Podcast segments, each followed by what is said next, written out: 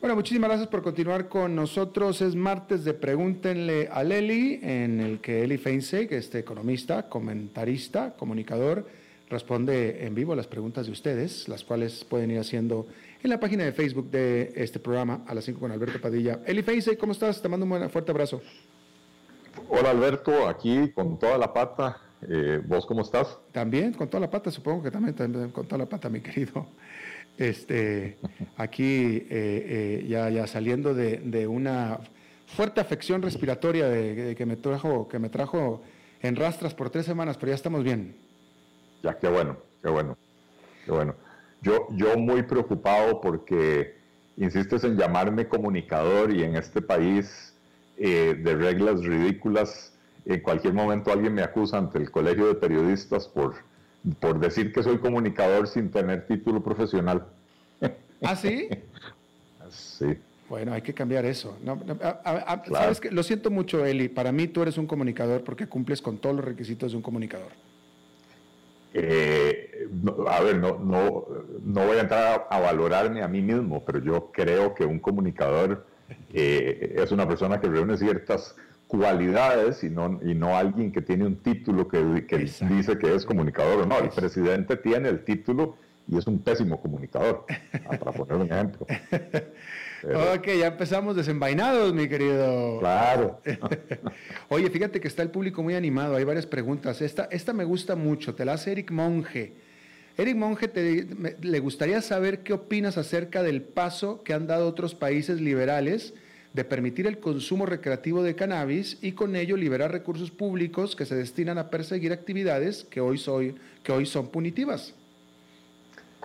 Sí, yo, yo lo he dicho eh, desde hace muchos años, que, el, el, consumo de cannabis debería de permitirse, regulado por supuesto, pero eh, eh, esto nos permitiría cambiar el enfoque de combate al problema de la adicción de uno punitivo, de uno penal, a uno de salud pública, ¿verdad?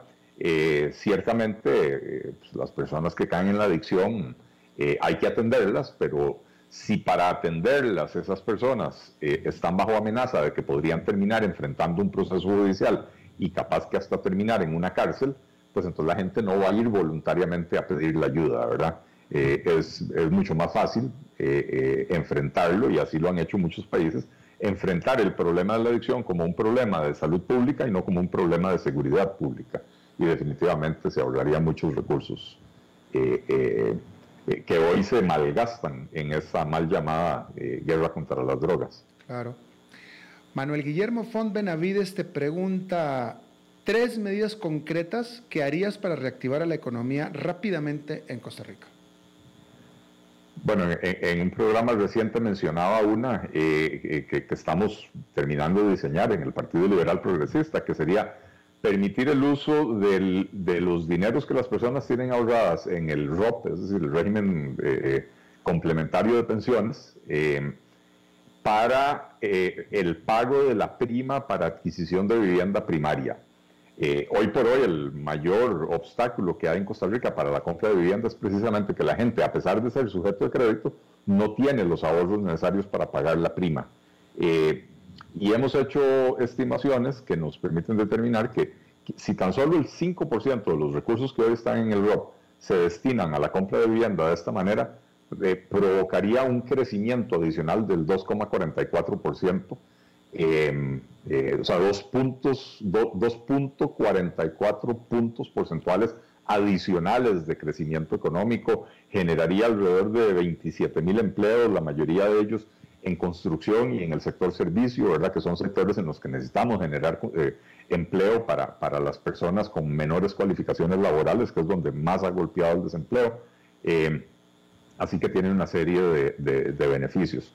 Eh, Segundo, eh, está el, tema de la, simplificación de trámites, que no, no basta con decir simplificación de trámites, hay que eh, provocar una moratoria regulatoria y una guillotina regulatoria mediante la cual eh, se empiecen a eliminar regulaciones y se exija a cualquier institución que quiera crear una nueva, decirle, bueno, usted crea esa nueva, pero tiene que eliminar otras tres, ¿verdad? Va a ser la única forma de poder de poder lograr la simplificación de trámites de, la cual se viene hablando desde hace 20 años y, y simple, sencillamente nadie le pone el, cascabel al gato, ¿verdad? Em, y, por último, em, plantearía una simplificación tributaria que nos permita eliminar eh, más de 100 impuestos que hay en Costa Rica que no recaudan prácticamente nada, la mayoría de ellos es más caro la administración del impuesto que lo que recaudan, ¿verdad? Em, y ampliar la base de los impuestos para permitir bajar las tasas de los impuestos que sí, que sí van a quedar para financiar la actividad del Estado. Muy bien. Luis Fernández Araya te pregunta qué diferencia hay entre tu partido y el que promueve Otto Guevara y por qué el tuyo es mejor, siendo que los dos son liberales. Bueno, eh, a ver, el partido que, está promoviendo don Otto Guevara eh, es eh, muy nuevo, como para saber exactamente de qué se trata, ¿verdad? Es un partido que tiene menos de una semana de haberse inscrito.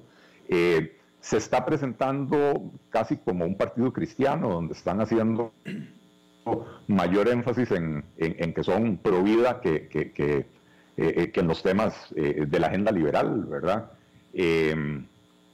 Y, bueno, el tipo de liberalismo que Otto Guevara ha eh, promovido en Costa Rica en los últimos 20 resto de años, que en realidad es libertarianismo, no, liberalismo, ¿verdad? Es una versión tal vez un poco más extrema con, con con, un nivel de sospecha que raya en la, en la paranoia, ¿verdad?, eh, acerca de la actividad del Estado. Nosotros creemos que el Estado tiene que ser reducido significativamente. Hemos hecho eh, propuestas, ¿verdad?, como la creación del Ministerio de la Producción, fusionando al MAG, al MEIC, a Incopesca, al Instituto de Turismo, a todas las entidades satélites del MAG, etcétera, ¿verdad? Eh, hemos hecho propuestas como la creación de un Ministerio de Economía y Finanzas fusionando Hacienda, al Ministerio de Economía, al Ministerio de Planificación Económica. Eh, adoptamos como propia la propuesta de, crear un Ministerio de Bienestar Social fusionando a las 23 instituciones del sector social del gobierno de Costa Rica en una sola, ¿verdad? Este, entonces somos un partido que realmente está promoviendo reformas profundas. La, digamos que la marca de liberalismo que, que Otto ha promovido a lo largo de los años se limita a una propuesta que es no más impuestos. Y estamos de acuerdo con que eh, Costa Rica no necesita más impuestos, pero no basta con no más impuestos. Hay que simplificar el código tributario costarricense, cosa que, pues, ellos nunca han promovido. Claro. Este, a ver, vamos a ver. Dice, a ver, aquí hay varios comentarios. Aquí había uno que quería leerte. Que, a ver, dice, este, Dice Mariel, ¿qué dice? ¿Cómo dice ella? Dice Mariela, Mariela Matarrita Briseño. Ojalá este señor pueda dejar a Don Eli responder todas las preguntas. Siempre lo interrumpe y casi no lo deja ni hablar. ¿Estar hablando de este señor, de mí? Eh, pues no sé, no, sé Alberto, no, hay otro señor. Eh, digo, el otro señor está allá en, cabina y, siempre nos corta la transmisión al final del programa. Yo creo que va a hablar de ese señor. Porque dice que, este señor no te deja hablar ni responder todas las preguntas. Bueno, pues ok. Como, hay diferentes puntos de vista de cada cosa, ¿no? Pues sí. Este, bueno, a ver. Aquí había uno. Buena. Dice.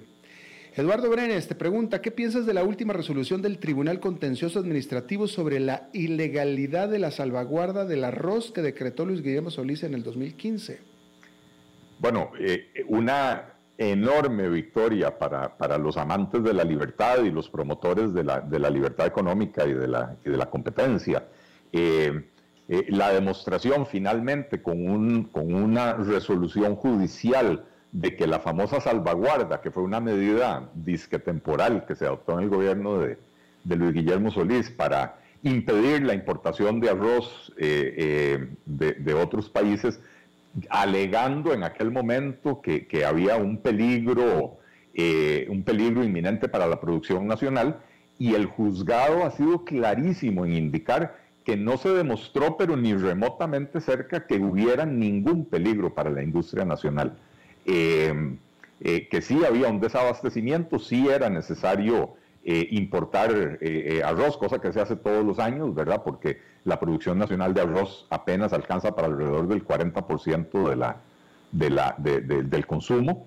Eh, y, que entonces la medida eh, que se tomó durante el gobierno de Luis Guillermo Solís, como muchas otras que se tomaron en ese gobierno, fue absolutamente arbitraria. Es, esto es un triunfo, eh, tengo que decir, inesperado. Este, lamentablemente llega cuatro años tarde, ¿verdad? Cuando ya se ha hecho mucho daño, porque los consumidores costarricenses han estado pagando un arroz innecesariamente más caro, producto de esta salvaguarda, eh, y ahora nadie les va a devolver el dinero, ¿verdad?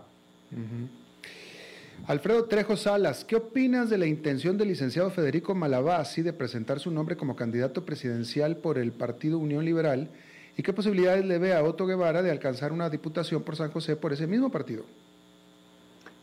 Eh, yo, no tengo por qué analizar las probabilidades de, mis contendores o de, otros partidos políticos. Eh, le tengo un enorme respeto a Federico Malabasi, me parece una excelente persona, eh, pero nada más que eso, no, no, tengo nada más que opinar.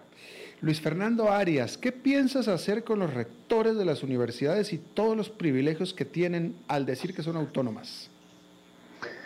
Eh, bueno, lamentablemente eh, el presidente de la República no tiene ninguna injerencia en quiénes son los rectores, ni cómo se eligen, ni, eh, ni qué potestades tienen en, en, la mal entendida autonomía universitaria. Lo que sí ciertamente buscaremos en un gobierno liberal progresista es condicionar la ayuda estatal a las universidades, que es muy cuantiosa, de hecho, representa probablemente más del 80% de los presupuestos de las universidades, eh, eh, condicionarla a que eh, se atiendan las necesidades del mercado laboral, entendiendo que el, desarrollo tecnológico y, el mundo está avanzando en una dirección donde las, áreas técnicas, científicas, matemáticas, médicas, etcétera, son eh, eh, las que están generando la, mayor cantidad de oportunidades laborales. Entonces,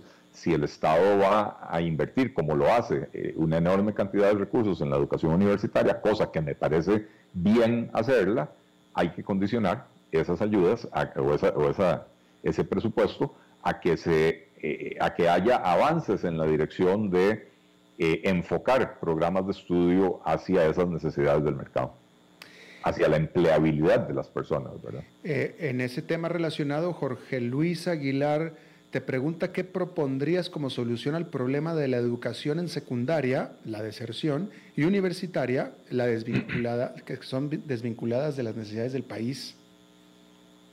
Ok, con respecto a la desvinculación de la educación universitaria, lo que acabo de decir, ¿verdad? Eh, em, digamos que, la frase popular dice que, el que paga la orquesta manda en la fiesta. Bueno, eh, eh, si las universidades quieren su autonomía incuestionable para decidir exactamente qué van a enseñar y cuándo, entonces que, se busquen su propio presupuesto. Si quieren el presupuesto del Estado, ojo, que, no es no es intervenir en la libertad de cátedra, cosa en la que yo creo. Yo no creo que el Estado tenga que decirle a ningún profesor cómo o con cuál enfoque tiene que enseñar los cursos, pero sí puede condicionar la entrega de, los recursos del FES a que, a que haya modificaciones en la oferta académica de las universidades para alinearla con las necesidades eh, eh, eh, de empleabilidad de las personas que se van a graduar de ahí.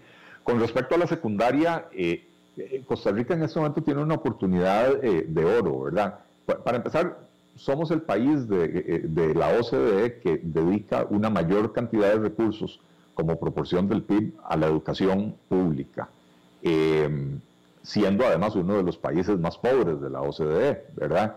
Em, entonces, no hay un problema de dinero, hay un problema de una muy mala repartición del dinero. De hecho, la propia OCDE ha señalado que el dinero de la educación está desproporcionadamente dirigido hacia la primaria y hacia la universitaria abandonando la secundaria y algo muy importante, la educación en la infancia temprana, donde prácticamente no tenemos programas en Costa Rica, ¿verdad? Eh, entonces, eh, eh, siendo que eso, eso es un hecho y el otro hecho es que cada año que pasa, las generaciones que ingresan a primer grado son más pequeñas que la anterior, es decir, hay un proceso demográfico en el cual cada vez nacen menos niños en el país, entonces ya estamos en una situación en la que podemos destinar recursos que hoy se dedican a la primaria hacia la secundaria y hacia la infancia temprana eh, para llenar los vacíos que tenemos. Bien, Adriana Rodríguez te dice, mi hija Victoria, que está en edad escolar, quiere preguntarle a Don Eli qué propuestas tiene para el desarrollo de la juventud respecto a educación y o avances tecnológicos. Ok, eh, este, eh, en primer lugar, eh, a ver, nuevamente, tenemos un, dinero tenemos porque estamos destinando una, gran cantidad de, recursos a la educación, pero la educación eh, ha perdido eh, relación con las necesidades de las personas, de los estudiantes, del mercado laboral. Y, insisto en el mercado laboral porque al final de cuentas no es el mercado lo que es importante, es que las personas cuando pasan por un proceso de educación tengan, eh, hayan adquirido una serie de habilidades y conocimientos y herramientas que les permitan emplearse y siendo que eh, el desarrollo en el mundo es alrededor de las tecnologías, eh, eh, entonces la educación tiene que empezar a enfocarse hacia esos lados. hablaba antes de la, de la educación en la infancia temprana. Es importantísimo. Los expertos dicen que los niños cuando más absorben es entre los 2 y los 5 años de edad. en Costa Rica tenemos niños que entran a primaria, a primer grado, sin saber leer y escribir, y entonces arrastran eh, deficiencias de lectoescritura hasta el tercer grado. Eh, eh, y entonces después terminan la primaria sin haber completado lo que debería ser el programa de la primaria y por eso al pasar a secundaria tenemos el, mayor, la mayor deserción en todo el sistema educativo, ¿verdad? Entonces, reforzar la, la educación en la infancia temprana nos va a permitir que los niños ingresen a primer grado ya preparados para leer y escribir con lo cual podemos enriquecer el programa educativo en la, en la primaria. Eh, y relacionado con esto, aunque no directamente en el área de educación, el despliegue de las redes 5G será algo que eh, eh, forzaremos desde el primer día del gobierno. hoy por hoy, el, espacio del espectro necesario para desarrollar esas redes está en manos del ICE y de su subsidiaria RAXA, y no permiten, no, desarrollan la tecnología y no permiten que otros la desarrollen. Eh, está estimado que, que, por cada año que, que, un país no desarrolla las, las redes 5G, eh, los costos aumentan en aproximadamente un 8%, eh, o sea que estamos perdiendo el tiempo, estamos perdiendo dinero. El desarrollo de las redes 5G va a permitir cumplir la promesa de conectividad de banda ancha para todos los niños de Costa Rica para todas las instituciones educativas de Costa Rica, porque simple y sencillamente eh, eh, es una red que, multiplica la velocidad eh, por varios, o sea, por, un número bastante grande, ¿verdad? entonces, en resumen, es una respuesta para una niña y, y me cuesta bastante explicarlo de esa manera, ¿verdad? Pero en resumen, vamos a dedicar más recursos a la educación donde, donde es necesario reforzar para que los niños puedan adquirir las herramientas y los, eh, eh, y, los conocimientos y las habilidades necesarias, eh, hacer la educación más relevante para ellos y para el, desarrollo tecnológico que se está dando a nivel mundial y, de la mano de eso reforzar el desarrollo de la innovación tecnológica en Costa Rica para que las personas cuando se gradúen tengan oportunidades donde, donde laborar. Bien. Jorge Luis Aguilar te pregunta cómo modificarías a aguas y alcantarillados. Eh, qué buena pregunta. Este, eh, le, voy a ser franco, es un tema al que yo todavía no le he entrado en profundidad. Eh, tenemos expertos, de hecho, en el, en el equipo eh, en el equipo del, Partido Liberal Progresista tenemos una persona que de profesión ingeniero eh, y, e, hizo eh, una maestría en, economía y es funcionario de la IA. y nos está ayudando a entender cómo funciona la IA y cuáles son sus falencias y sus carencias para poder proponer, proponer una, una reforma de la institución de manera que sea más, más eficiente. Evidentemente esto pasa por eh, eh, hacerle entender a la institución que tiene que resolver el problema de las pérdidas de agua, que son aproximadamente un 50%, es decir, de todo lo que capta el IA para meter en, sus tuberías, se pierde el 50% en fugas, en conexiones eh, clandestinas, etcétera, ¿verdad? Entonces, eso hay que resolverlo. Y por otra parte, hay que seguir avanzando en el tema del alcantarillado sanitario, que eh, hoy por hoy eh, beneficia a un porcentaje muy pequeño de la población costarricense. Santiago Mora, ¿apoyas proyectos como el que propone el Ejecutivo de Ciudad Gobierno? Parece tener más sentido hacer teletrabajo y dedicar menos recursos a alquilar o construir oficinas. Eh, como mucho de lo que hace este gobierno, una propuesta que podría ser muy buena, hecha a destiempo, puede resultar peor eh, que, la enfermedad que pretende corregir, ¿verdad? Eh, proponer una ciudad gobierno con un gobierno tan eh, enorme y esclerótico como el gobierno costarricense es un despropósito. Primero hay que hacer la reforma del Estado, reducir el tamaño del Estado antes de decidir cuál es el espacio de oficinas que se necesita. Y lo segundo, que tiene razón mi amigo Santiago, es eh, que además hoy ya eh, las necesidades de espacio tienen que ser temperadas por el advenimiento del teletrabajo, ¿verdad? La, pandemia lo trajo eh, y, deberíamos de aprovechar en la medida de lo posible la posibilidad de seguir haciendo teletrabajo para necesitar construir menos metros cuadrados, ¿verdad? Entonces, en sí la idea de, de desarrollar infraestructura propia del gobierno no se me hace mala en vista de los abusos que se cometen a diario con los alquileres en este país, con los alquileres para las instituciones del gobierno, eh, eh, donde hay grandes beneficiarios, que, gente enchufadísima en el, en el ambiente político, ¿verdad? Eh, pero en este momento, insisto, que primero hay que poner los bueyes delante de la carreta. Primero la reforma del Estado y, simultáneamente el estudio de cuánto teletrabajo es factible antes de definir cuántos metros cuadrados hay que construir. Bien. Johnny Fernández, ¿qué piensas sobre el ICE y la fibra óptica, donde la administración no da información al respecto y mucho menos están explotando dicho recurso? Eh, lo, del ICE eh, desde hace varios años para acá es realmente lamentable y espeluznante, preocupante. Em, la, impunidad, la, secretividad, lo que hacen eh, bajo el velo de, que son una empresa en competencia, este, y, y cómo se llama, eh, eh, y que eso les, les, permite no revelar ciertas informaciones, incluso en ocasiones negándole a la propia Contraloría General de la República la información que les piden o a la Autoridad Reguladora de Servicios Públicos la, la, información que piden, ya sea para fijar tarifas o para poder desarrollar, em, eh, ¿cómo se llama?, desarrollar los estudios de la, de la Contraloría todo el tema de, los nuevos desarrollos tecnológicos en los que el se rehúsa a entrar es un insulto a la inteligencia de los costarricenses.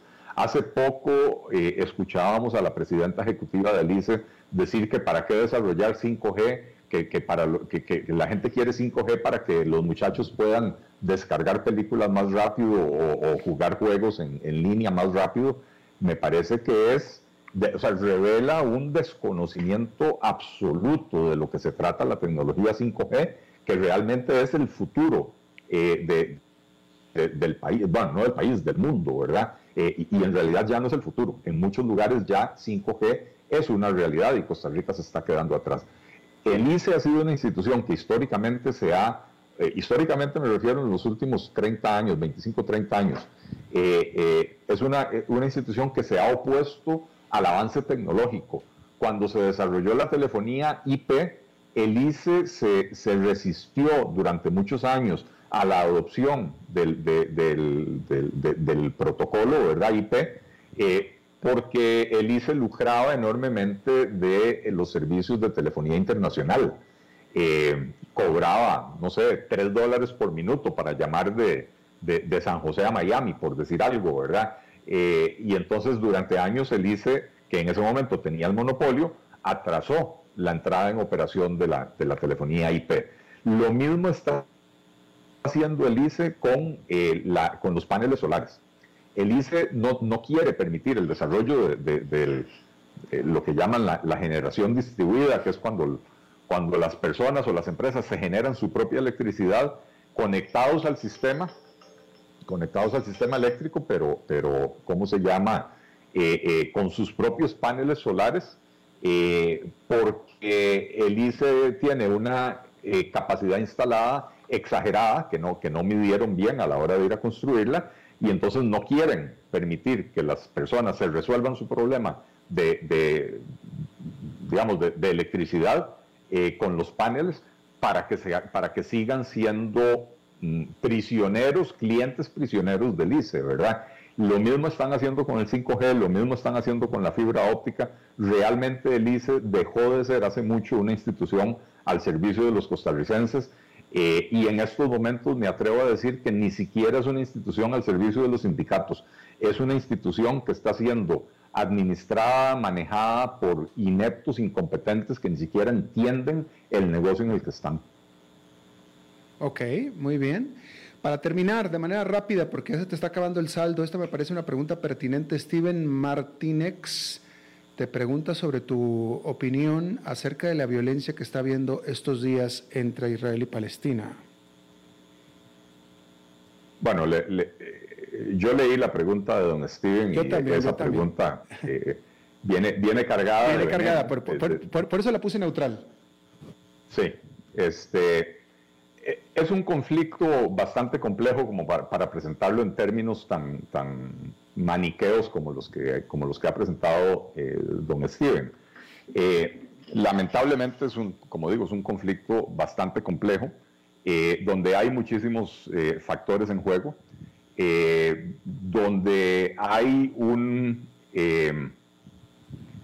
un gobierno, un autogobierno palestino que prefiere utilizar los recursos que recibe para, para desarrollar la guerra, aunque está en inferioridad de condiciones con respecto a Israel, ¿verdad? Eh, pero prefieren utilizar los recursos para, para desplegar eh, acciones eh, violentas militares, sabiendo que en represalia el Estado de Israel va a responder, va a responder con mucha mayor fuerza, y entonces hace ver mal al, Estado de Israel. lo que está sucediendo en este momento, ciertamente el Estado de Israel está lanzando eh, una acción militar bastante fuerte en, Palestina, pero esto se debe a que en las últimas 48 horas, desde los territorios de Gaza, eh, Hamas, el movimiento terrorista Hamas, ha lanzado 500, más de 500 cohetes hacia ciudades israelíes indiscriminadamente buscando impactar a ciudadanos a civiles que no son parte del conflicto militar.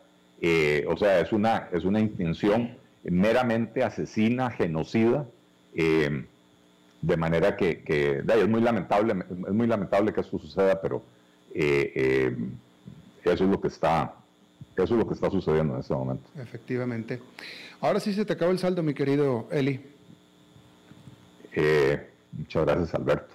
Despídete de tu público, ahora sí participaron bastante. Sí, sí, sí, y, hoy sí nos dio tiempo para un montón de preguntas.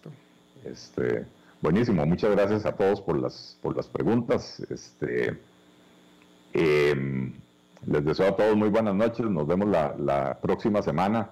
Eh, diré que en este momento yo tengo una hija en Tel Aviv durmiendo en un refugio eh, antiaéreo. Eh, no tiene absolutamente nada que ver con el conflicto y simple y sencillamente podría ser eh, una víctima casual del, asunto, porque, como dije, están atacando indiscriminadamente con misiles y cohetes a ciudades israelíes para provocar daño. Nada más para provocar daño. Por supuesto, y debe ser terrible ser padre con una hija que esté en esa zona y, y, bueno, mándales nuestros saludos a tu hija y que esté todo bien por allá y que permanezca bien. Gracias, Eli. muchas gracias, Alberto, y saludos a todos. Saludos. Y bueno, eso es todo lo que tenemos por esta emisión. Muchísimas gracias por habernos acompañado. Nos reencontramos en 23 horas. Que la pase muy bien.